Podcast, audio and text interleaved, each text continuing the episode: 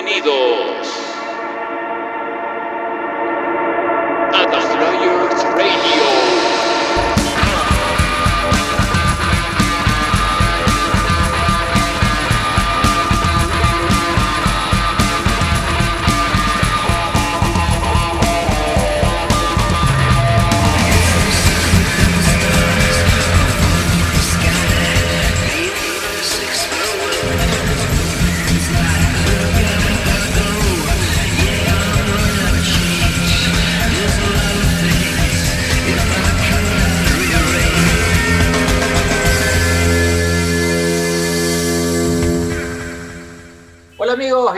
bienvenidos a este nuevo episodio, resumen de la Flyers Radio. Estamos haciendo estas, eh, esta media temporada con programas especiales, recordando momentos bonitos, interesantes, emotivos de los invitados que hemos tenido en, eh, en estos programas que hemos hecho durante la primera temporada de The Flyers Radio. Soy Miguel Esquiafino y, por supuesto, estoy junto a mi gran amigo Errol Valdivia.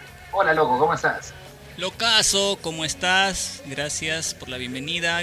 Eh, saludos a toda la gente youtubera a este nuevo episodio de The Flyers Radio en esta en este en esta etapa ahí de resúmenes, ¿no? Mientras vamos esperando la segunda temporada, que ya estamos trabajando, ya estamos trabajando en la segunda temporada, ya falta poco para que eh, sepan un poquito más de, en qué va la, siguiente temporada. Y hoy día vamos a escuchar las participaciones de nuestra amiga de nuestra amiga Leslie, que es ah, una súper, súper fan de YouTube y que fue uno de los programas que fluyó así, ¿no? Fluyó así porque Leslie se apoderó del programa. A mí, a mí me gustó mucho este, este programa con, con Leslie. De hecho, disfrutamos siempre de cada uno de nuestros invitados, pero el programa con Leslie tuvo muchas cosas especiales. Y, y, bueno, empezamos este mes de febrero, un mes muy especial para mí, debo confesar además. Hoy sábado 6 de febrero. Eh, tenemos el primer sábado de, esta nueva cuarentena. Pero acá estamos. Estamos para, para acompañarlos, para animarlos, para decirles que se cuiden mucho, que tengan paciencia, que tengan fe, que las cosas van a ir mejorando y que, disfrutemos siempre de las, de las cosas bonitas como eh, pudimos disfrutar de nuestra pasión por YouTube junto a Leslie. Leslie de verdad nos, nos ayudó a hacer un programón. Creo que ha sido uno de los programas más alucinantes que hemos tenido en esta primera temporada de la Players Radio, loco. Sí, recuerdo que fue nuestro cuarto programa, ¿no? Primero, los dos primeros nos dedicamos a nosotros. Eh, después vino Pedrito como primer invitado y de, ahí llegó Leslie, ¿no? Y, de verdad fue un, programa muy, muy, muy interesante, muy simpático con todo lo que nos comentaba y toda la experiencia que tiene Leslie como youtubera y además, y además, y eso lo vamos a escuchar más adelante, eh, como fundadora de YouTube Perú, porque ella está desde, desde los inicios de YouTube Perú. Pero vamos a escuchar primero cómo es que ella se hace fan y qué relación ella tiene con, con YouTube, ¿no? Escuchemos. Sí, sí, vamos a escuchar. Estás escuchando los resúmenes de The Flyers Radio. Ya, en mi caso, yo he pasado por etapas con YouTube. O sea, es decir, te voy a contar la más lúcida que tengo hasta la, la digamos, hasta la, la historia más, digamos, más, o sea, más reciente que tuve, ¿no? O sea, es decir, yo comienzo con la banda realmente el año 2004, 2003, 2003-2004. Me hago fan de la banda, casi antes del, del disco este How to Dismantle an Atomic Bomb, pero me hago fan fan. Es decir, empiezo a mostrar inquietud. Digamos, me iba, o sea, me revisaba, en esa época estaban las cabinas internet, no sé si hay alguien que es joven o menor de 25 años debe saber un poco cómo fue toda esa transición, nosotros la hemos vivido. Bueno, yo empecé con eso, ¿no? por inquietud me gustaba la banda, empecé con el How to Dismantle todavía entre el 2003 y el 2004, o sea, me, eh, eh, mostraba más inquietud. Y cuatro años antes, específicamente en el 2000, me enganché con la banda primero, o sea, pero me enganché de manera, digamos, como que conociendo, yo viví toda esa época del Oldat, o sea, me sabía el disco porque en ese momento las radios lo pasaban. Me acuerdo de Radio Planeta, que todavía existe, Radio Estudio 92, cuando todavía pasaba música decente en el año 2000, el 99, 2000. Entonces, este, de hecho, este mes yo cumplo 20 años de saber de la banda, porque me acuerdo clarito, clarito. O sea, ya sabía nombres y apellidos, porque ya estaba sonando el Oldat. Estás celebrando paralelamente con la banda, entonces. Sí, literal. Este mes yo celebro literal 20 años de haber parado la oreja y saber quiénes eran. O sea, por lo menos eso. Y el enganche total fue cuatro años después o tres años después. Incluso mucho más antes, un año antes, porque les cuento porque son situaciones que a mí me pasaban, ¿no? Claro. Cuando estaba en el colegio, que tenía 15 años, en las clases de arte dibujábamos, hacíamos cosas, pues lo que uno hacía en esas épocas, ¿no? En los noventas. Y yo me acuerdo claro que había un chico que traía una radio y ponía una, una música recuerdo haber visto el, el, disco que trajo, y era el The Best of 80s, de los 80 al, de 80 al 90, oh. de la banda. Me acordaba del chiquito, pues, del, del casco, ¿no? Entonces, lo ponía en el disco y, y, yo me acuerdo que en esa época hablaban, pues, de Nirvana, o sea, te estoy hablando del año 99, más o menos. Hablaban de Nirvana, hablaban de Offspring, hablaban de Blink-182, o sea, bandas del momento. La vez también por ahí había, ese chico trae su disco, que era el The Best of 80, 90 y ponen justo, y lo primero que escuché fue Sunday Bloody Sunday, seguido de New Year's Day. O sea, a mí me hizo un eco fuerte y yo dije, esta, esta canción debe ser, bien buena, decía, pero era chivola, pues, o sea, como que no enganchaba mucho. Y de pronto como que ahí empezó un poco la, la idea, o sea, las primeras canciones que escuché conscientemente. Y después pasaron, como les dije, al año siguiente, que fue el 2000, donde ya literal sabía quiénes eran y me interesaba, porque ese disco sonó fuerte acuérdense que incluso la, la canción esta, esta de Beautiful Day sonaba cada rato en la radio, cuando, como les digo, cuando el radio aún era decente, o sea, sonaba, me acuerdo en Estudio 92, sonaba en Planeta, es más, en, hasta en los reportes, me acuerdo de los programas deportivos, sonaba Beautiful Day y Elevation. Claro. O sea, imagínate, yo me acuerdo, no sé, yo no tengo gente en prensa, creo que Miguel debe tener, y yo me acuerdo que sonaba bastante, o sea, y por eso que ya era imposible no, no poder saber quiénes eran, porque ya, ya estaba pues ahí en, en los medios, ¿no? Y, justo pasaban los años, los años, y después, este, ya para cuando me enganché fuerte con la banda, ya había escuchado Pride. Y justo ahí viene mi, mi primer, este, ya lo siguiente que les voy a decir, que a mucha gente se la conté, creo que a ti te la conté, Errol, y no sé quién más le conté, pero yo tengo la certeza, de repente inconsciente, pero sí tengo la certeza de haber escuchado Pride el año que yo nací. ¿Por qué? O sea, yo, yo sí creo que te dije por qué me enganché fuerte. Sí, Incluso sí. una vez recuerdo que me puse a escucharlo como 14 veces y era como una cosa fuerte. Y, y recuerdo que yo recuerdo haberla escuchado cuando yo era pequeñita. Y yo nací el 84.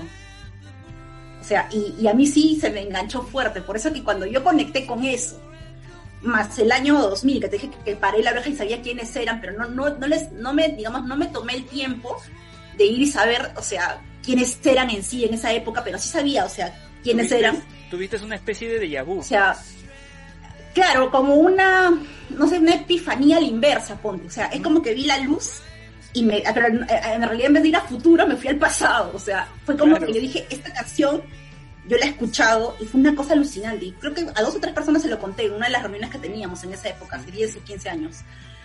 Entonces, y yo, yo recuerdo que a ti te contaba que yo escuchaba Pride como 14 veces. Y yo creo que cualquiera le puede decir, oye, ¿qué le pasa a esta chica? Escuché una canción desde como no sé cuántos años, pero igual le da, le da vuelta, pues, ¿no? Al disco. Y, y yo me quedaba con esa canción. Y de pronto yo, yo un poco como que hice la idea, ah, claro, con razón, decía. O sea, sí, inconscientemente yo sí la escuché. Era una de las canciones que yo recuerdo que tú, que tú la repetías bastante y sí. siempre decías que era tu canción preferida. Es más, creo sí, que también era canción preferida de Sori eh, Sori Falto. Sí. sí. Creo ¿No? que era una tantas, pero yo creo que ella más, más le gustaba este What Have No Name y bueno, de esa época. Y bueno, acá también claro. nuestro amigo Nigel también es, es su canción favorita, claro. Pride, pues, ¿no? Es sí, que yo, yo después de sí. lo que he escuchado a, a, a Les, claro el, en el ADN le, le, le, marcaron ahí la, la canción, ¿no? O sea, sí. No, ya con, con la canción incluida, así tipo. como sí. ganado, como ganado, así. Sí, pero, pero ojo que en el camino, obviamente, cuando fui niña, o sea, fui pasando los, toda la época en los noventas, yo ni por acá. Después, poco a poco, fui escuchando, me fui metiendo en la banda los últimos discos de esa época, decir, de, desde el Old Dad, me fui hasta el pop y también encontraba que del pop habían canciones que sonaban en novelas, por ejemplo, de las de las producciones de Iguana Producciones, no sé si te acuerdas. Ah, o si habrán alguna vez parado, yo sí he escuchado canciones del Las del disco pop, claro. del Las del pop. pop ponían bastante, este, Gone, en esta novela, Last sí, Night como on Earth. Last Night on Earth, y después también yo me acuerdo haber escuchado Hold Me, Feel Me, Kiss Me, Kill Me, que creo que ya no es del pop, es un poco antes, este, en esas novelas. Entonces fue como que empecé a chancar y dije, entonces yo no creo que, y estoy hablando más o menos ya del 2000 para adelante, cuando también escuchaba uno que otro disco, y decía, ok, entonces no soy la primera, pero hay un montón de gente que es fanática. Con los lentes de Bono, a Christian Meyer. Se, Se puso, Los lentes de Bono. No, no, no. En realidad a mí nunca le paré tampoco la vista a Christian Meyer. Me refiero a los otros, o sea, me refiero un poco a, la- a las escenas de las de estas novelas. Yo tampoco no era tan fanática de estas novelas, pero sí para, o sea, tengo buen oído, considero que tengo buen oído y sí escuchaba, o sea, y yo sí más o menos, ah, ok, esto sonaba en este programa. O sea, cosas así que me acuerdo, o sea, variadas si quieres, Con razón. como nota de color, ponle. Con razón, Claro. Leslie, yo recuerdo algo que cuando Claro. salió, creo que tú no llegaste a comprarte este Davés del 80 al 90 y que Ya. después lo estuviste buscando muy, muy, este, intensamente, ¿no? Sí, de hecho lo compré, te, te- te pongo al día que sí lo compré, lo compré en la extinta tienda llamada Rivasmart, si no sé si te Sí, suena. Sí, sí, creo claro, el que que queda en no- me. No, o la que que quedaba en Shell, en Shell, ¿no? En Shell, sí, en la, en la, en la cuadra todavía 4 de. Shell. No, este Nille. Creo que ya no, o sea, creo que ya no. no. Rivasmar murió, si no mal me acuerdo, el 2013-2012. Porque, ¿cómo, ¿cómo lo sé yo? Porque justo por esa época escuchaba doble nueve. No sé, un tipo que la última vez que escuché fue esa época. Y yo me acuerdo que como si fuera un funeral lo estaban anunciando. Por eso te digo, o sea, sí sé que ya la tienda feneció, o sea, ya no existe ahorita, ya. Pero tú llegaste Sí. a conseguir ese disco ya después de que fue lanzado, pues, ¿no? Y, y no Por sé, supuesto, no no. se Con el conseguía, disco, era muy difícil conseguir la edición doble, ¿no? Porque se podía conseguir la edición simple, la de un, la de un CD, Sí. ¿no? pero la edición doble, yo me acuerdo de, de esa, de esa anécdota contigo, que estabas que la buscabas intensamente. Yo lo encontré, no, Ah, sí lo encontré. Ahora, buena pregunta, creo que sí compré la edición doble, sino, porque claro, la edición simple luego la vendían y yo no quería la simple, Así yo quería es. la doble. Sí, pues. Y sí la, sí la encontré, como te digo, en esta tienda, porque me imagino que por ahí habrá llegado, ¿no? Porque acá en Perú, pues lamentablemente la, la venta de discos, es, bueno, CD, porque creo que ya ni lo venden, ¿no? Ahorita ya no hay muchas, mucha ya, es, salida. ya es más complicado. Eran-. Claro, eran, eran ediciones simples. Tú te ibas a una disquera, o sea, tipo Phantom, bueno, en esa época ya estaba en moda Phantom, entonces hablando del año 2004, 2005, o te ibas a Discocentro antes de que también fenezca, pues, ¿no? O sea, casi todas. O Music Box. Box, Es que me parece... Box. En Music Box yo me compré el pop. Me parece que Sí. me parece que esa edición doble era una edición limitada, si, si es que Sí, no mal claro. recuerdo. Así fue. Estás escuchando los resúmenes de The Flyer Radio. Eh, escuchar a, a- Leslie hablando pues sobre el How to Dismantle an Atomic Bomb es para mí muy especial, además siendo febrero, insisto, eh, mes en el que recuerdo el primer concierto que vi de YouTube, que fue precisamente el Vértigo Tour en Santiago, y que está conectado totalmente con el How to Dismantle an Atomic Bomb. ¿No? Y, y estos recuerdos además y, y- del cariño ¿no? que le tiene a, a, a London Behind y cómo nos explicaba, ¿no? Eh, De verdad nos remonta a esos días en la radio en el que escuchábamos pues Beautiful Day, Elevation, ¿no? O sea, sonaban como, como ahora ya me suena YouTube en la radio con, con canciones Sí, nuevas, pero en ese es momento cierto. sí, pues, ¿no? O sea, tú Es escuchabas radios que ponían música actual, Estudio 92, Planeta, no sé, me parece que América, Miraflores todavía estaban por ahí, no estoy muy seguro. Pero sonaba, pues, sonaba, ¿no? Aparte de doble nueve. Y, y- y todo esto nos lo ha contado Leslie a través de, de su relato, loco. Yo recuerdo que cuando conocí a Leslie, justamente en esos años, ¿no? 2005, que inicia YouTube Perú, eh, ella nos contaba eso, ¿no? Ella eh, decía, yo soy fan, si bien es cierto, recién se había enganchado con, con YouTube, con, eh, con el How to Dismantle an Atomic Bomb, pero ella, ella comentaba que ella era fan desde el Aldat. O sea, eh, el Aldad creo que es la- el disco que, que la hizo darse cuenta de la banda, ¿no? y de ahí pues ya el resto es historia. Pero curiosamente nos cuenta algo muy, muy interesante, ¿no? Ella piensa, cree o algo así, de que el día en que nació, y ella está segura de eso, ¿no? Escuchó Pride, porque cuando escucha Pride es como, como esa escena de Ratatouille. que cuando come un, la comida esta, ¿no? Y tiene un recuerdo así hacia, hacia atrás. Ya, igualito creo que es con Leslie, ¿no? Y con Pride. Y solo para añadir, antes de pasar a, a- a las anécdotas de Leslie, que, que son muchas, ¿no? Y tenemos, tenemos un, un- un par de secuencias con, con las anécdotas de Leslie, creo. Así es. Este, ella, ella nos hace recordar algo también interesante para los que ya pasamos los, los 35, 40 años, estamos arriba de eso. Eh, recuerda las novelas de Iguana y cómo metían las canciones del pop, ¿no? Sí, Do sí. You Feel Love, por ahí a veces este, Mofo, ¿no? Sonaban, pero Do You Feel Love y a veces este, Last Night on Earth, ¿no? O sea, qué bacán, ¿no? O sea, quien, quien ponía eso en, en, en- en las novelas de Iguana es más loco. Yo me acuerdo que Christian Meyer utilizaba los lentes que usaba Bono este, en, en la época del, del pop punk. Ahorita recordando, me acuerdo que él usaba esos lentes.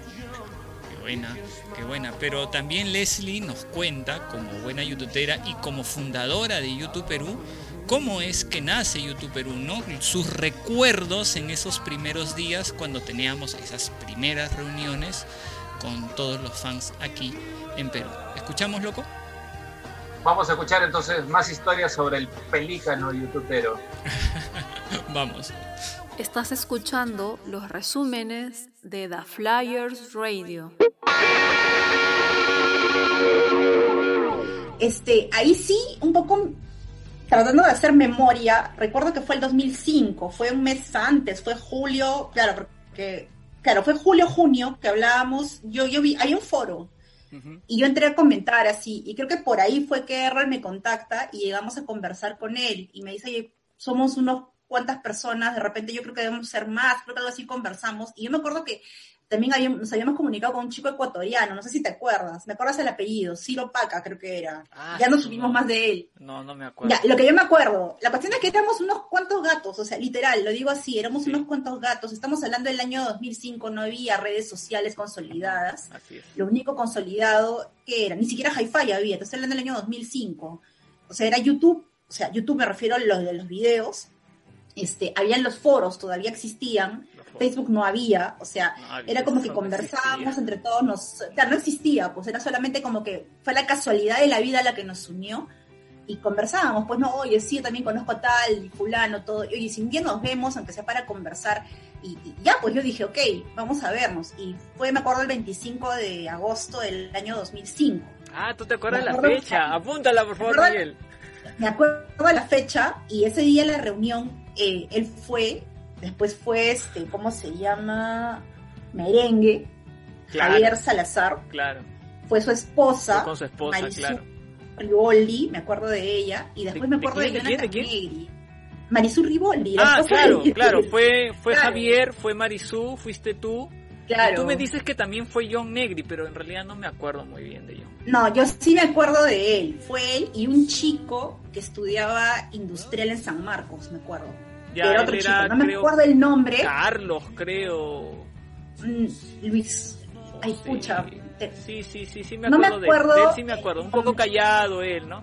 No sé si, sí, si alguien nos, si, si, si alguien nos está escuchando ahora, mil disculpas porque no me acuerdo tu nombre, porque realmente, eh, y eso que él fue hasta las reuniones de los viajes al, al Vértigo Tour, y después de ahí Sí, claro. no lo volvimos de ver hasta el sol de hoy, o sea, no lo, no sabemos qué fue tampoco de él, pero sí me acuerdo que fue él, fue este Salazar, bueno, fue Javier Salazar con su esposa, fue este John Negri y fuiste tú y yo, o sea, habremos sido pues seis, cinco personas, algo así, me acuerdo que- que... fue por el Mark, Lo, la claro, reunión. lo que sí supe es que Charles creo que también llegó, pero llegó tarde.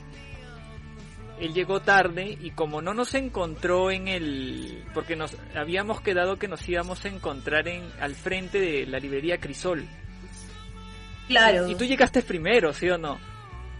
Yo llegué primero, de ahí Claro. me viste tú, de ahí creo que te habías encontrado, creo con ese chico que no me acuerdo ahorita el nombre, de verdad, qué, qué pena, de verdad, no me acuerdo el nombre de él. Este, me acuerdo de Javier que luego apareció con su esposa Sí. y después, claro, Mail que también luego, luego había aparecido y nos encontramos, conversamos un rato y en esa época pues YouTube estaba ya, ya en gira en Europa y creo que él, creo que Javier había tenido la grabación de los conciertos, los bootlegs de los conciertos de Londres puede ser o era Gales, porque yo tengo incluso aún todavía tengo incluso allá abajo tengo mi tengo una caja donde guardo cositas así como los bootlegs lo de esa época pues ¿no? todos, y más o menos tengo el case, el, el case de ese, de ese show que me regaló este Javier. A mí, no me acuerdo el nombre de este chico, Dios, qué pena. José, Pero sí, creo que a llamaba nos algo así, no regaló. me acuerdo. sí. Sí, creo que era José, algo así. Y ya, pues este, empezamos nosotros y, y fue como que nos vimos y de ahí creo que habíamos quedado para reunirnos en septiembre, si no mal me acuerdo, de ese año. Y de ahí lo demás ya fueron pues ya las consecuciones de las reuniones y todo esto, pues no. Claro, y ahí poco a O sea que poco la gente fue, que- fue yendo más masivamente y nos Claro. estuvimos preparando ya cuando ya se supo que iba a venir YouTube a Sudamérica, pues no. Claro, porque la banda anuncia giras en Sudamérica, recuerdo clarito fue en noviembre, quincena de noviembre, y para esa reunión recuerdo que fue la tercera que tuvimos en el Jockey, y esa reunión del Jockey fueron todos, incluyendo a, a ver, haciendo memoria, ahí aparecía Daniela, hay un chico también que tenía los lentes de The Fly, Sí, eso fue lo que más sí, me rayó, porque Claro, o sea, pero que fue solamente ese día y nunca más regresó. Sí, no, fue dos veces, me acuerdo. Una y una, una fue en el local de Daniela. Y, tener sí. algo, pues los lentes de The Fly, para mí era una, una memorabilia de aquella. Sí, sí. Porque no cualquiera, o sea, estamos hablando de gente que ya había conocido, tenía contacto con el Su TV, entonces era como que wow, ¿no? O sea, nos quedamos todos así. Y también estaba Armando en esa tercera reunión, que fue creo que por noviembre, si no mal me acuerdo. Y fueron el Jockey, cuando el Jockey tenía el food court más grande, no había tantas, Claro. tantos restaurantes. En el segundo Y en piso. el segundo piso tenías que comprar tu, tu, tu combo del KFC para que no te Sí, teníamos que comprar algo a veces, ¿no? Oye, ya, ¿quién va a ir a comprar? Ya, yo voy a comprar porque los, los de seguridad nos preguntaban, ¿no? ¿Ustedes qué hacen acá? No, vamos ya, vamos a ir a comprar y ya iba a comprar uno, de repente después el otro. Claro. Una gaseosa, un helado, algo, ¿no? Sí, algo. No, era un combo del Burger King o si no del KFC, que era creo que más barato. ¿Cuánto costaría por la época? 13, 15 soles. O sea, Un era la papa con tu pollo. Un popcorn del KFC. Oye, o sea que podríamos poner ese, ese 25 de agosto como la, la fecha de nacimiento de YouTube Perú. Yo creería que sí, porque ahí empezó todo, ¿no?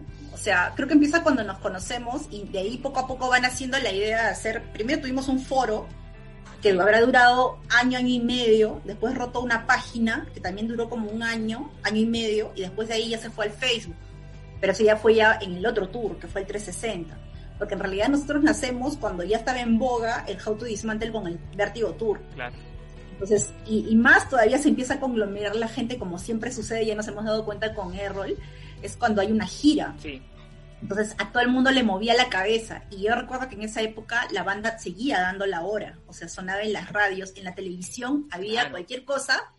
No sé, yo siempre creo que hay gente, la gente de los medios que trabajan en medios es fan de la banda, porque Sí, siempre claro. de- Hay de esa época, no, no lo dudo, o sea, por eso ya te dije, ya te, ya te tiré ideas que a mí me pasaron en el pasado, y, y por ahí que sí, porque yo recuerdo que para esa época tú sabías dónde sonaba, y cada cosa era ya pam, pam, yo me enteraba por los medios, y no tenía cable, o sea, sí sabía lo que estaba pasando en la banda, y justo lo de la gira sonaba con fuerza y salía en los medios también, y en esa época como no había Facebook, había en los periódicos, Es y yo me más, acuerdo que ya Es Ya, más, disculpa Miguel, banda. eh, creo que si mal no recuerdo, para el concierto de Argentina hubo una promoción de Terra, de esta página que antes ex- existía, para ir a, un- a, un- a una fecha de Argentina, me acuerdo, ¿no? Y claro, Vértigo sonaba un montón, pues, ¿no? Sí, Vértigo sonó mucho y justo eso eh, lo iba a agregar porque cada vez que iban a transmitir un partido de fútbol, Oh. si no me equivoco, en CMD, Sí, siempre eh, utilizaban como característica, ¿no? Como, como cortina característica, la intro de Vértigo. Siempre. Yo decía, qué chévere. Y, y- y no es casualidad, porque, a ver, yo conozco amigos ¿no? Con los que he trabajado en, en RPP o en otros lados, Claro. que, este, que, que les gusta mucho YouTube y, y hemos tenido la oportunidad de, de conocer también a, a una pareja de esposos, ¿no? Que, que siempre eh, viajan mucho, Alex y Birna, Mm. y ambos trabajan en medio. O sea que son fanaticazos, ¿ah? Ellos, este, Sí, de hecho, en algún momento por donde han ido lo deben haber hecho. Yo cuando hacía reportajes, o sea, hacía informes que poníamos en, en Radio Nacional, de cortina las canciones de, YouTube, o sea, sí, por donde, por donde se puede, ¿no? Sí. Siempre. Claro. O sea, eh, yo sí tengo esa hipótesis, pues, ¿no? Que por ahí, yo creo que si hay un concierto de la banda, por lo menos medio, medio, este, medio, ¿qué te puedo decir? Medio medios de comunicación, sin redundando la palabra, o la mitad de todo ese grupo, va a faltar, porque, o sea, yo sí siento que hay mucha pegada y, y lo había en esa época. Estás escuchando los resúmenes de The Flyer Radio. Oye, es cierto, ¿no? Este, recordando estas, estas anécdotas tan simpáticas que nos comparte Leslie, eh, estas reuniones que se hacían en el Jockey, ¿no? Sí, Pues sí. yo los conozco ahí, ¿no? O sea, en, el, en las reuniones que ustedes tenían en el Jockey, loco. E- El Jockey fue un lugar muy, muy especial para, para YouTube Perú. La mayoría de reuniones se hicieron ahí, en, en el Jockey. Las primeras, incluso hasta casi las últimas de esa etapa. Cuando el Jockey ya empieza a, modificarse, ¿no? Para los amigos que de repente nos escuchan desde otros lugares, el Jockey es un mall aquí en, Lima, Perú, eh, muy conocido muy grande también, uno de los primeros eh, moles que- que se construyeron acá y que tenía una zona muy grande de comidas, pero que había un, un segundo piso donde la gente no iba mucho porque la mayoría de personas estaban abajo y nosotros nos íbamos al segundo piso porque era un lugar más descampado, más, más abierto y más callado además como para poder conversar y ahí se hicieron esas primeras reuniones, reuniones ¿no? Qué tiempos aquellos. Ay, cha, cha, cha. Comprando su, su heladito, ¿no? Para pasar piola. Sí, teníamos que comprar algo. Y eso que no todos comprábamos. ah, Uno que otro compraba y lo de seguridad a veces cuando veían que no estábamos haciendo, o bueno, no, no habíamos comprado nada y solamente estábamos haciendo hora ahí, nos, nos venían y nos decían, ¿no? Ustedes están acá, ¿qué, qué- qué están haciendo acá? En fin. Pero bueno, ya podíamos solucionar eso comprando algo. pues. Uno se iba a comprar, los demás no seguíamos, seguíamos ahí. O llevando caramelos para los de seguridad. Bueno, ya esa es una idea futura. Estamos en The Flyers Radio en estos episodios, resúmenes, ¿no? Estamos eh, recordando anécdotas, historias, cómo se hicieron fans nuestros invitados. Y eh, Leslie tiene muchas más historias, muchas más anécdotas, ¿no?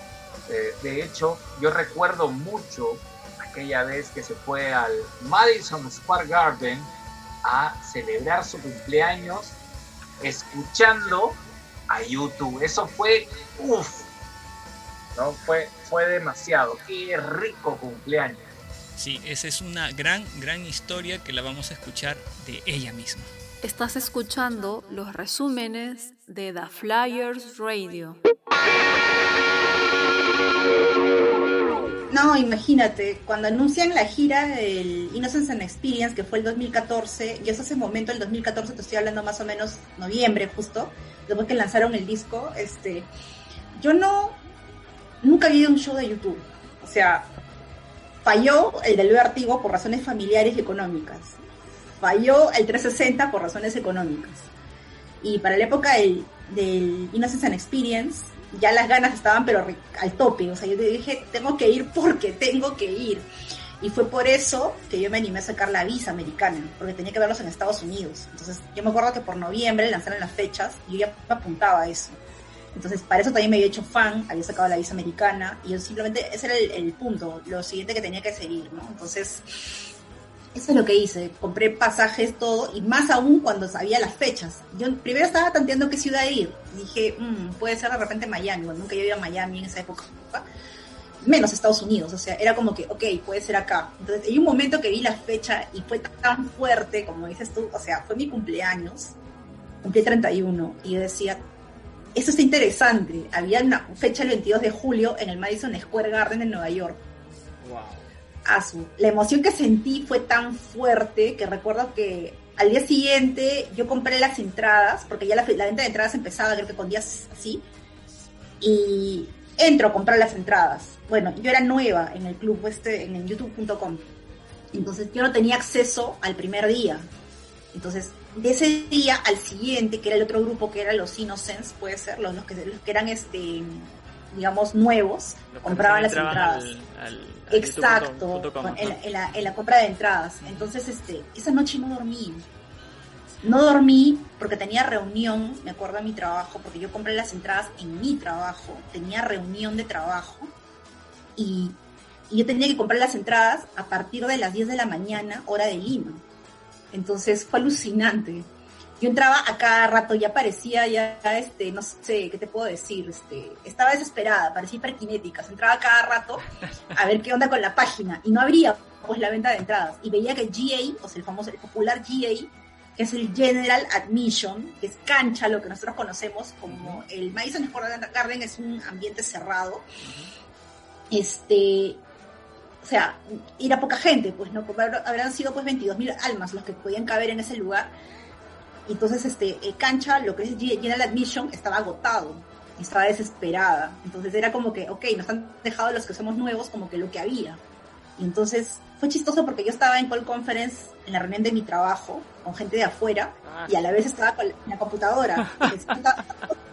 No había teletrabajo en esa época, en 2014. Y estaba comprando. Ya me había hecho, ya me había hecho socia o fan de youtube.com. Con ese código, todo eso, me puse a comprar la entrada. Y más o menos me demoré 20 minutos. Y recuerdo que hasta había publicado en Facebook este maldito Ticketmaster.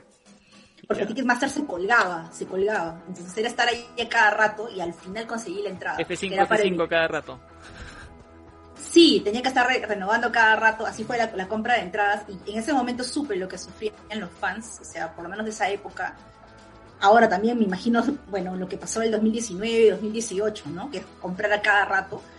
Y fue alucinante porque cuando conseguí entrada, yo sé que no, no iba a ser en General Admission porque ya no había, estaba agotado, pero sí está, había sillas. Entonces ya, pues compré tribuna, compré este lateral y ya, pues ahí sí me sentí tranquila y ya tenía fecha para el 22 de julio.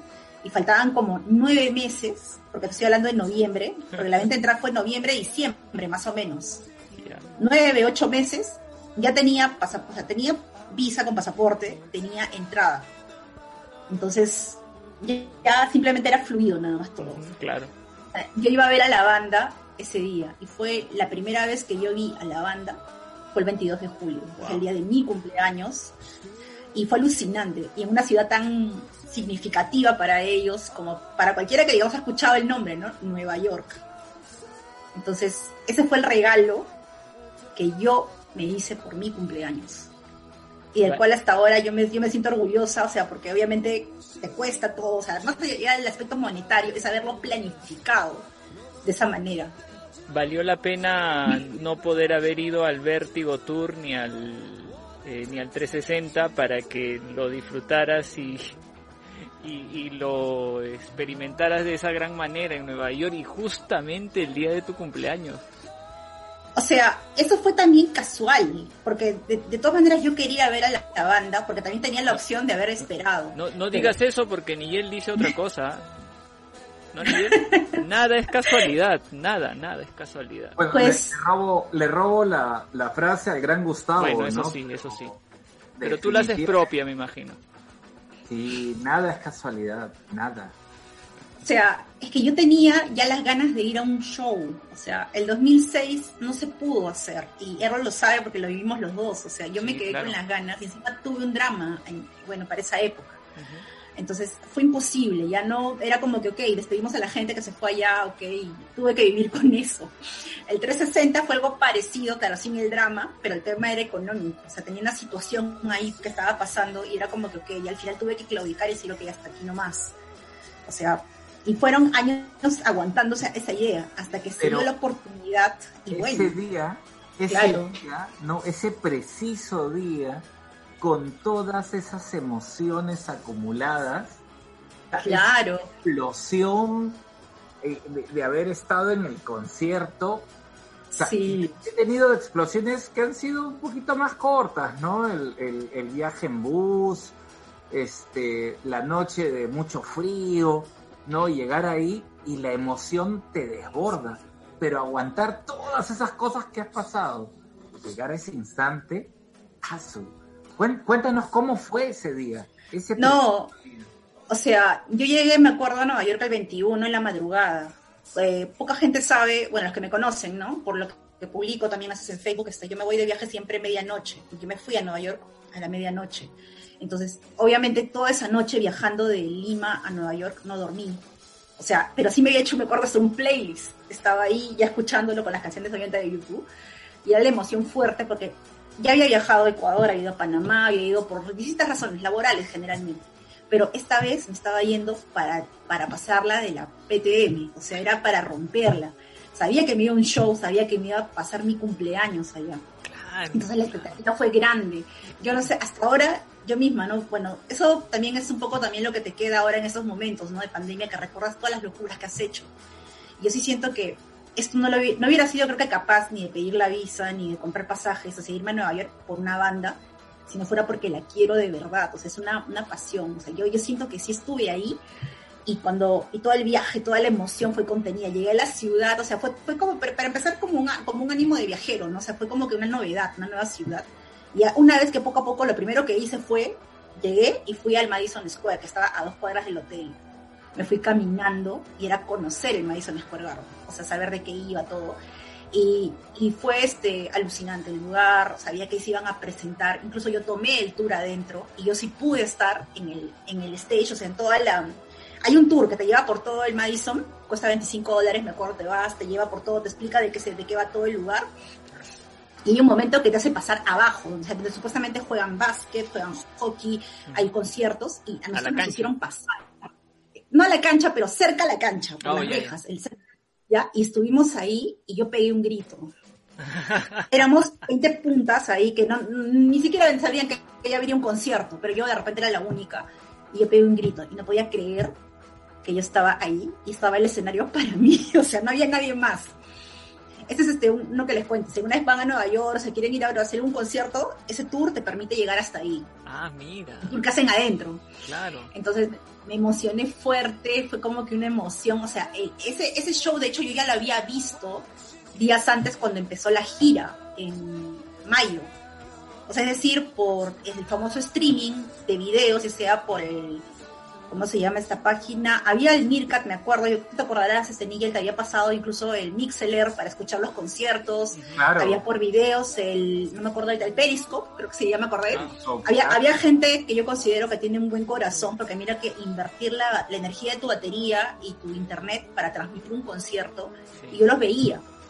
Veía de qué iba. o sea, ya- ya por lo menos cuando llegué ahí, a diferencia de los otros tours que la gente pues, lo ha visto por vistazos, ¿no? Porque en otras épocas, no estoy hablando de- del Vértigo Tour, estoy hablando del 360, o sea, tú has visto eso, ¿no? O sea, pero por chispazos. En cambio, yo ya lo seguía, porque estaba tan obsesionada con esa fecha, y la verdad lo admito, que yo tenía que llegar ahí. Entonces ya era como que me enteraba de lo que pasaba, día por eso show por show, día por día, ya sabía qué pasaba, qué venía. Pero no, o sea, compartido varios, ¿no? ¿Te por supuesto, visto por supuesto. claro. Ta- Claro, ¿te acuerdas que con Carlitos, lo de Vancouver, lo de, uff, este, Los Ángeles, todas las ciudades, pues Chicago, todo hasta que llegan ahí, a la costa este de Estados Unidos. Entonces, cuando yo estaba por Nueva York, sí puede ser, y las primeras fechas de Nueva York, en el Madison Square Garden, porque fueron ocho fechas, yo fui solo dos, a la del 22, que fue mi cumpleaños, y a la de 23. Y en ese tour, pues, este, fui y yo ya sabía de qué iba. Y cuando veo el escenario, fue una emoción diferente. Y era el escenario vacío. Claro. Entonces, y, y al día siguiente, que era el 22, que era mi, mi, mi show al que yo iba, la sensación fue, pero alucinante. Y eso que no estaba en cancha. Pero no podía creer que era ese lugar, o sea, que estaba ahí. ¿Tú podrías, Una sensación así. ¿Tú podrías considerar, Leslie, que esa ha sido la locura de tu vida? Eh, sí, una de tantas. Sí, o sea, porque lo, lo hice, o sea, bajo los aspectos que les he comentado, ¿no? O Claro. sea, no creo que, bueno, la mayoría se ha ido acá al, al- alrededores, o sea, para ver a la banda, no puede ser Chile, Argentina, Brasil. En mi caso mío, una sensación ya de, porque ya estaba, o sea, tenía que ser sí o sí, y esta gira no bajó a Sudamérica, o sea, era una necesidad. Yo quería hacerlo. Por eso también saqué la visa, compré pasajes, la compra del avión, o sea, es decir, el, sacar el hotel, o sea, con esto de, la gira y todo eso te vuelves hasta, qué sé yo, este, como agente de viajes, tenías que ver esto, lo otro, sacar líneas, hacer, es más, yo me hice una tablita en Excel, qué cosa iba a hacer todo ese día. Yo me acuerdo que en la mañana del show me fui a ver lo de la Estatua de la Libertad, o sea, estuve todo el rato en la isla de Ellis viendo todo esto, y ya casi faltaba dos horas para el, no, ni siquiera para el show, faltaban como cuatro horas y no había almorzado, y era alucinante, porque ni bien bajé del ferry, porque tenía un ferry en la Estatua de la Libertad, me tuve que ir volando a tomar el bus e irme de frente al hotel, porque tenía que almorzar, y de ahí nomás tenía que salir al Madison, y el Madison estaba lleno de gente, esperando que salga Bono y compañía para que te firmen todo el tema. No llegaste Y a verlos. general cuando eres Bueno, fan- no llegaste a verlos No. afuera, no. No, e- en esa gira no los vi. Porque como te digo, bueno, para empezar ese día, me- ese, ese año, perdón, esa gira me quedé como cinco días o seis días allá. Y parte de los días también lo invertía para hacer turismo. Pero Claro. sí, las pocas veces que vi, me encontré con fans de otros países. Es ahí, por ejemplo, donde yo conozco a esta chica colombiana, que es Marcela González. Que así tuvo la suerte al día siguiente, porque yo fui, yo fui testigo de eso.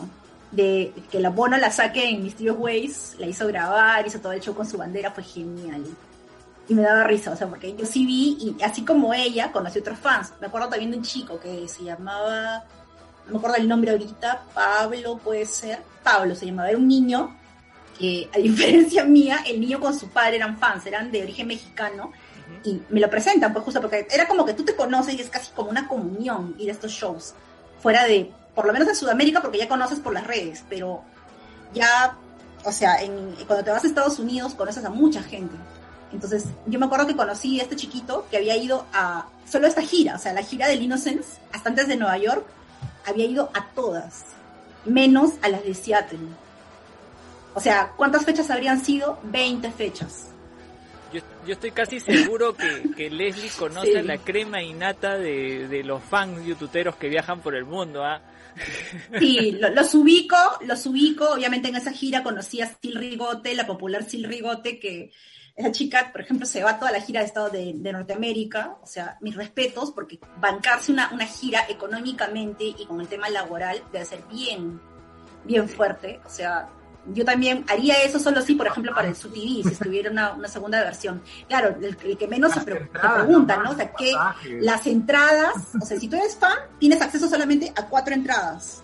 Si es que es ámbito cerrado. O dos inclusive. No, ahorita voy a tratar de hacer memoria, creo que era cuatro o dos. Y no más. Entonces ve tú a saber cómo haces para conseguir entradas para entrar a General Admission. Y en un ámbito cerrado. Claro. Es toda una lucha, es coordinar, o sea, es, es estar ahí, es hacer las colas, porque incluso te marcan como ganado. O sea, yo eso también lo viví cuando estuve allá. Te marcan como ganado, te dan la pulserita, si es que estás en, en General Admission, tienes que ir, llegar, hacer la cola. Y si te perdiste la cola, piñata, tienes que hacer tu cola fuera igual. Y todas esas cosas más vives pues, en, en los shows. O sea, y claro, conozco mucha gente, como les mencioné, a Sil Rigote, a Marcela, que es de Colombia. También escuché a la famosa Brigitte, que es francesa, la morena, que también, ella sí la vi en persona, la saludé incluso cuando fui a lo de Nueva York, a lo de Miami, Brigitte la conocimos en, en Santiago. Chile. En Chile. Sí. Sí, es que lo que pasa es que estos chicos, para lo que fue el Joshua, hubo un, un grueso de los fans de Sudamérica que viajaron a Europa, a la gira de Joshua. Y mucha gente, o sea, yo me acuerdo que en esa gira, mucha gente fue como que el cruce de toda la, digamos, la crema innata, la farándula de los fans, si quieres, ¿no? O sea, el grupito de, de Norteamérica, el grupo de Europa, después ese chico Greg, que es este, él también yo lo conocí. Es más, tengo fotos con él también, con él, con ¿Greg? Marcela, ¿Greg? con todo el manchón. Greg, Sí, Greg. Gregory, ¿no? Claro, él. Ya, claro, con, Gregory. con él, con él estuvimos Sí. en Santiago, ahí jus- junto con, con Sí. él, estuvimos, él estuvo en nuestro grupo. Y- Claro. Y, empezó a conversar con Carlos, foto, porque Carlos era el único que más o menos manejaba el inglés. Y con él conversaba y Greg le decía sí yo vengo por acá yo yo he ido a tal concierto Sí, ido a tal concierto". créele, créele a Greg, créele, créele a Greg, porque él ha Sí, estado. sí. Yo, No, y ahora le creo más porque ayer estuvieron pasando en YouTube por Colombia unas fotos y lo vi en una, una de esas fotos. Mira, está Greg, está Brigitte, está Sil Rigote, está después los chicos de Chile también, me acuerdo de Pepo, que lo conocí más en Latinoamérica, en Sudamérica. Pepo es conocido, de hecho Pepo se llevó, me acuerdo, el muñeco, el osito de Chile, de Argentina a Chile. Salud, salud. Sí, después este, salud, salud.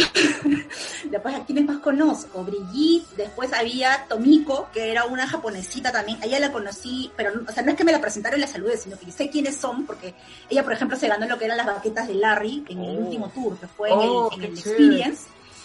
Y sí, incluso como nunca, Larry, me acuerdo cuando estábamos ahí todos parados ahí en el B-side, este, se le entrega, pues le dice, toma, le dice así, yo, ah, su que alucina, y estaba como que Larry estuvo como que a cuatro personas adelante mío, y le entrega, toma, una cosa así, pues, Y. Larry a ella todavía, después. ¿no? Que normalmente ya... No, Larry, Larry tiene sus momentos, ¿ah? O sea, para los que lo hemos visto cerca en el B-Stage o cerca, lo más cerca posible, tiene sus ratos, pero él nunca va a ser muy sociable y creo que es su carácter, o sea, él es parco. Él dice, no, yo solo toco la batería y ya, o sea, él es feliz, toca su batería y ya, o sea, bueno, ok, se le entiende. Aunque hay gente que le da duro a Larry. Forma grupos que duran 44 años. Sí, claro, no más. y sigue con ellos. no, sí, y, y con esto pues, este, con lo de la gira, el tour y todo esto, conoces mucha gente, te das cuenta pues que todos casi nos movemos al mismo ritmo, y es como una comunión, o sea, yo lo siento así, cada vez que vas a un tour, a una gira.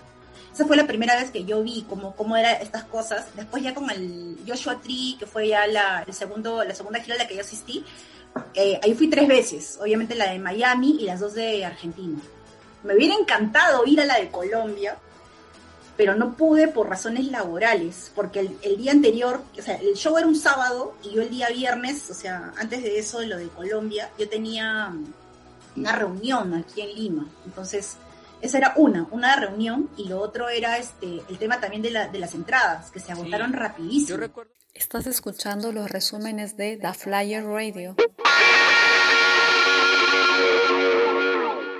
Alguna vez hicimos un, un programa con la gente de, de YouTube Perú, programa producido por nuestro querido amigo Abel Alomía, además hizo la, la chamba así perfecta y conversamos con, con gente de Colombia, de México, de España, ¿no? Y, y a todos ellos Leslie pues tuvo oportunidad de, de conocerlos y, y compartir con ellos.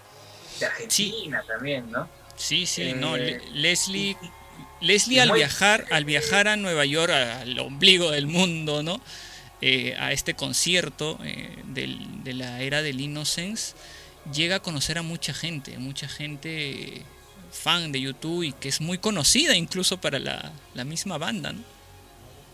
Sí, y, y, y de hecho la, la recordaban cuando hicimos este, este programa especial a, a nivel latinoamericano. ¿no? Bueno, ha sido grato, genial escuchar estas historias de Leslie. Les, un beso grandote para ti, espero que hayas podido escuchar eh, nuevamente esta, este, este episodio resumen con todas las historias que has compartido tan gratamente con nosotros aquí en The Flyers Radio. Así es, loco. Leslie ha sido y es una mm, persona, un participante, un YouTube, una youtubera muy importante en la historia de YouTube Perú. Pero también hoy día vamos a escuchar a otra persona eh, muy importante en esta, en esta locura que, que se inició allá por el 2005, que se llama YouTube Perú, y que ahora, en estos momentos, es quien dirige, comanda, capitanea esta comunidad, ¿no? ¿Y de quién, de quién estoy hablando? Pues nada más y de nada menos que de aquí, mi estimado amigo Nigel Esquiafino, que vamos ahora a escuchar. Loco, ahora tú eres el presidente de YouTube Perú y, y de verdad yo creo que lo estás haciendo muy bien. Quiero aprovechar para felicitarte. Es más, creo que lo estás haciendo mejor que yo todavía. Por algo te. Por algo. Algo vi en ti. Algo vi en ti. Que decía, él lo puede hacer bien. Gracias, gracias, loco. Sí, bueno, es, es, es, un encargo extraordinario, ¿no? Es, es, es lo que todo fan sueña, ¿no? Ah, su ser el... No, o sea, porque a veces te fastidia, ¿no? Es tan fan que es el presidente del club. Y ya cuando lo eres es como que entiendes que más allá de lo, de lo bonito que suena, pues es una, es una responsabilidad enorme. Pero sobre todo, volviendo a los, a los principios, ¿no? Y, y pensando en, en cómo te enganchas con una banda tan extraordinaria y cuán importante es en tu vida, pues qué loco comenzar a, a, a desempolvar todos esos recuerdos y, y, llegar hasta, en mi caso, en mi caso, de manera consciente, porque obviamente YouTube, pues ahí flotaba en mi cabeza de manera inconsciente, ¿no? ¿Quién no habrá escuchado antes de eso, pues, este, With or Without You, o, o Still Haven't Found, o What the Streets, o, o Pride, que es mi canción favorita, ¿no? Pero de manera consciente entro al, al mundo youtubero en el año 88. Gracias por, por, por, el acompañamiento a esta moto que siempre se, se presenta en estos momentos. Es la moto este... de. Es, es, la moto de que, que, que le. De, de, Elvis que ve. Exactamente. exactamente sí, es la moto de Elvis que sí. ve Larry, ¿no? en el Radelanham Exacto. Esto, ¿no? Y en el 88, en el Perú, se difunde mucho el Radelanham. Uh -huh. Y así como me vuelvo fan. Pero quiero contarles un poquito más a través del siguiente audio que, que vamos a compartir con ustedes aquí en The Flyers Radio. Vamos a escucharlo entonces. Estás escuchando los resúmenes de The Flyers Radio. Eh, lo, lo, primero que te podría contar es que no me gustaba YouTube. Mira qué, qué, curiosa es la vida, ¿no? No me gustaba YouTube porque cuando YouTube entra con, o sea, dándome cuenta que lo que estaba escuchando era YouTube, eh, es con el Radelanham, que se promocionó mucho en, en, nuestro país y que pude conocer a través de la radio. Eh, en Estudio 92, radio que escuchaba mucho en el año 88, difundían demasiado, o sea, había una promoción intensa al Radelanham, ¿no? Sonaba mucho Desire, y algo que yo siempre cuento es también de, de, del rock, me gusta más la vertiente que va hacia el wave, ¿no? Hacia los sonidos un poco más en base a sintetizadores. La salsa nunca ha sido algo que a mí me gusta, el sonido muy latino, la percusión imagínate, pues en ese momento sonaba Desire. O sea, era como que, ah, no, no quiero escuchar esa canción. Y la cambiaba. Y sobre eso, la radio aprovechó también para, para poner mucho Sunday Bloody Sunday, ¿no? Que, que, que, si bien es rockera, eh, tiene bastante en, en, la versión en concierto, pues un, un, sonido de percusión muy marcado, sí, ¿no? Como sí, claro. Del, del Entonces era como que, ah, Sunday Bloody Sunday Desire, ¿por qué? O sea, estas canciones, YouTube, ¿cómo se escribe eso? ¿No? Como la tienda, YouTube, ¿no? No, no, no, no entendía nada, ¿no? Y, y, y bueno, era un grupo pues que no, no, no le tenía mucho, mucho No afecto. le dabas mucha bola en realidad. No, no, no, ni siquiera, mira, ni siquiera identificaba que, que We For Without You por ahí podía ser, obviamente era una canción que venía de más atrás, no la identificaba, no la relacionaba con, con, YouTube. Pero cuando ya comienzo a escuchar un poco más de música y viajo en el año 92, viajo a, a Ecuador, tengo familia allá, por eso que he tenido eh, constantes viajes, tengo la oportunidad de, de, encontrarme con unos primos muy fanáticos de YouTube. Mi ah, mira, ¿en Ecuador es donde te hiciste fan? Sí, en Guayaquil. Mi primo ah, tenía no sabía, cuadros, loco. tenía cuadros de YouTube en su cuarto. Ya era loquísimo, unos cuadros espectaculares, muy bonitos. Tenía el, el Radelanham y por ahí me parece que tenía el Unforgettable Fire. Y había en su casa un vinilo del Joshua Tree. Uh -huh. A ver, ¿a qué sabe esto? Y puse el Joshua Tree, fue como que, man, ya suena che me voy a grabar un cassette con estas canciones. Me acuerdo que me grabé un cassette con, con obviamente, casi toda la primera parte del, del Joshua Tree, ¿no? Pero un vinilo. Y tenía algo que se llamaba CD, ¿no? Que en esa época, año Claro. 92, era como que, man, ya. Y, y no era cualquier CD, Claro. era el CD del Actum Baby. Oh, Si te pongo el Actum Baby y es como, ah, su, ¿qué es esto? ¿Qué es esto? ¿Qué estoy escuchando? Era, era demasiado, imagínate. Había entendido qué había en el Joshua Tree y estaba escuchando el Actum Baby. o sea, de porrazo te mandaste con los dos discos más emblemáticos de YouTube. Ya, y recordarás que ahí nomás salió el Suropa. Claro. Entonces, digamos que agarré en fila casi los tres, que, que de hecho el Suropa es uno de mis discos favoritos y que creo que junto al Actum Baby, eh, los que inicialmente disfruté más. Ahí, ya, si escuchas el, el Joshua Tree, si escuchas el Actum Baby, si escuchas el Suropa, ¿cómo no te puedes hacer fan de un grupo así? Y, bueno, hasta entonces eh, uno siempre piensa que hay muchos grupos que le gustan, ¿no? Me gustaba en esa época O&D, por ejemplo, ¿no? Me gustaba bastante. Y, unos años más tarde un amigo venía de Japón y me dice, oye, ¿qué quieres que te lleve? La discografía de YouTube. Para esto me habían regalado el Pop, que fue el siguiente disco que salió después del, del Suropa. Me trae la discografía de YouTube y con eso ya la historia se completó, ¿no? O sea, ya había escuchado un tramo, pero escuché los principios de YouTube. Claro. Yo nunca había escuchado el Boy, no había escuchado el War, ¿no? Eh, El October, bueno, pues, siempre lo siento como un disco en transición. Eh, no había escuchado este de, de manera absoluta y había comenzado a analizar la diferencia que había entre cada etapa. ¿no? Así es. Ya con eso dije, ellos son. Ahí, ahí terminé de hacerme fan de YouTube. Creo que esa es una de las características muy representativas de, de- de YouTube, ¿no? Esas etapas bastante diferenciadas, ¿no? Tú puedes escuchar el, el, el Joshua Tree, ah, dices que chévere esta banda, pero escuchas el Action Baby y es como si escucharas otra banda, pero sabes que es la misma banda, es, es una evolución bastante interesante, ¿no?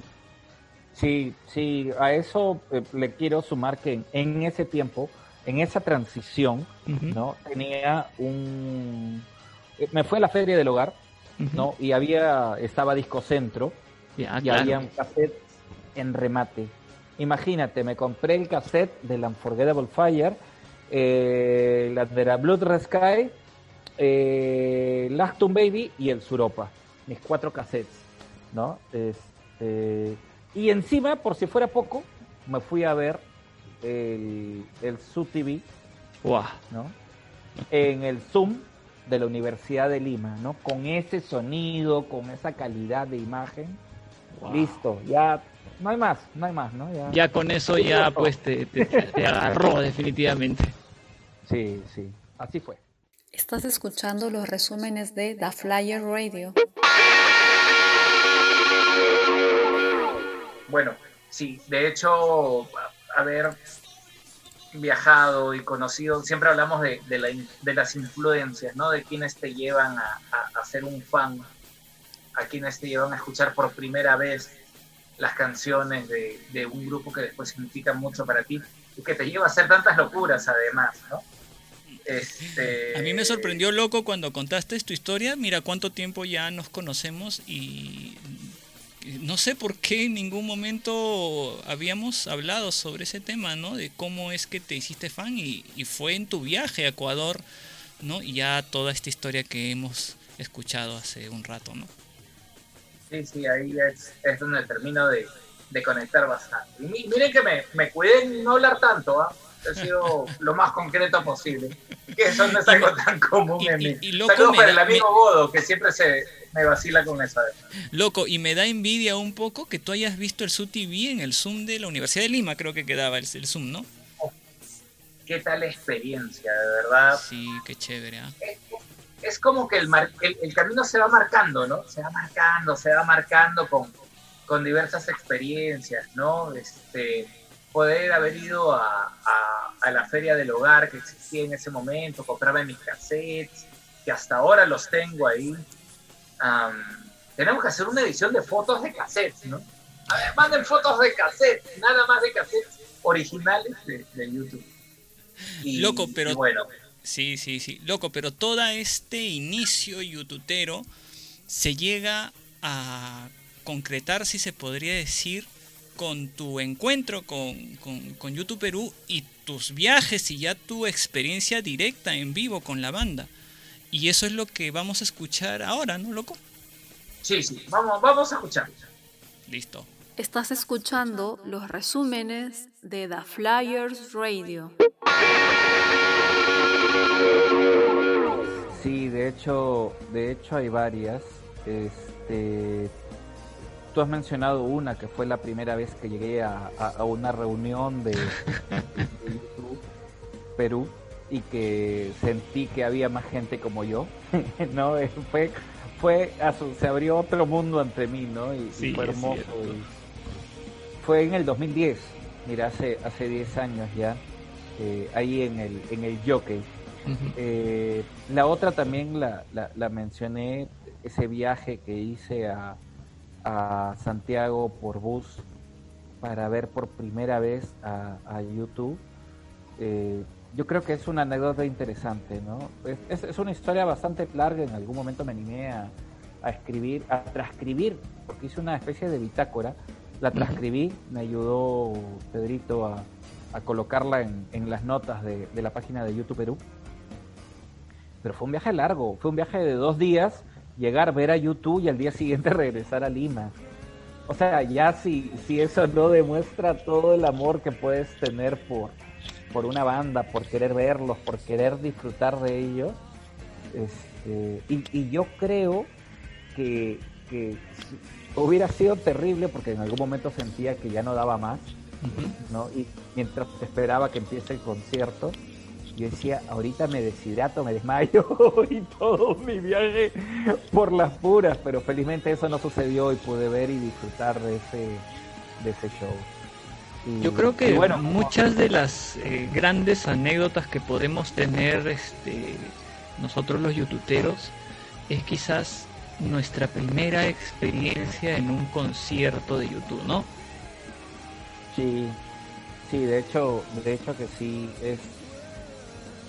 Lo que pasa es que la, la- la otra anécdota también está re- muy relacionada. Bueno, hay muchas, ¿no? Pero esa esa noche previa al concierto del 360 en que no dormimos y, y moríamos todos de frío, yo creo que eso también es son, son muy marcadas, ¿no? Ya para el Joshua Tree la tuve un poco más sencilla, ¿no? Ahí hay otro tipo de, de experiencias y anécdotas, pero, pero tanto el vértigo como el, el 360, esas anécdotas jamás se van a olvidar, jamás. Estás escuchando los resúmenes de The Flyer Radio.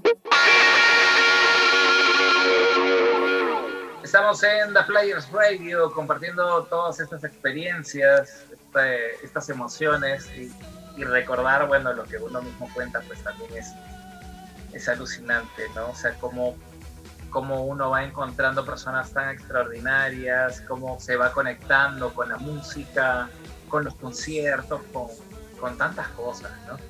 Este, eh, ahí me, me pongo a pensar más o menos cómo habrá sido cuando, cuando los españoles llegaron y descubrieron América, ¿no? Así como que... Sí. ah, oh, así oh, Es, ¿no? es O un nuevo, sí, es un, grandísimo, ¿no?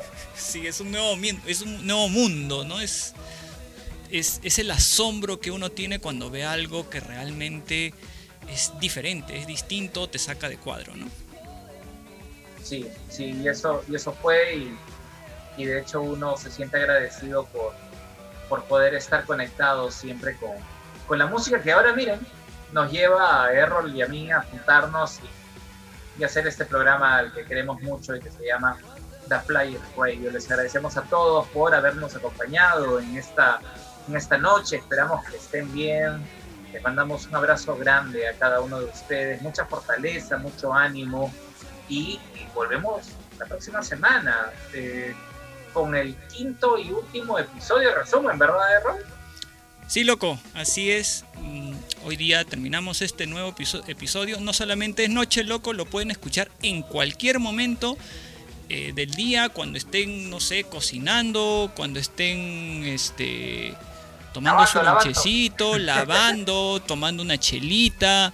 En cualquier momento lo pueden escuchar en cualquiera de las plataformas de podcast de su preferencia, sea en, i- en Apple Podcast, perdón, en Spotify, en Google Podcast, en fin, en la que ustedes deseen. En YouTube estamos también. No se olviden suscribirse y síganos, síganos, compartan también esto porque esta es la pasión eh, que tenemos hacia esta banda. Por eso compartimos esta pasión por YouTube. Nos vemos hasta el siguiente episodio, resumen número 5 de The Flyers Radio de nuestra primera temporada. Ya se viene la segunda, loco. Así es. Nos encontramos, amigos. Muchas gracias. Cuídense. Buenas noches. Chao, chao. Chao, chao.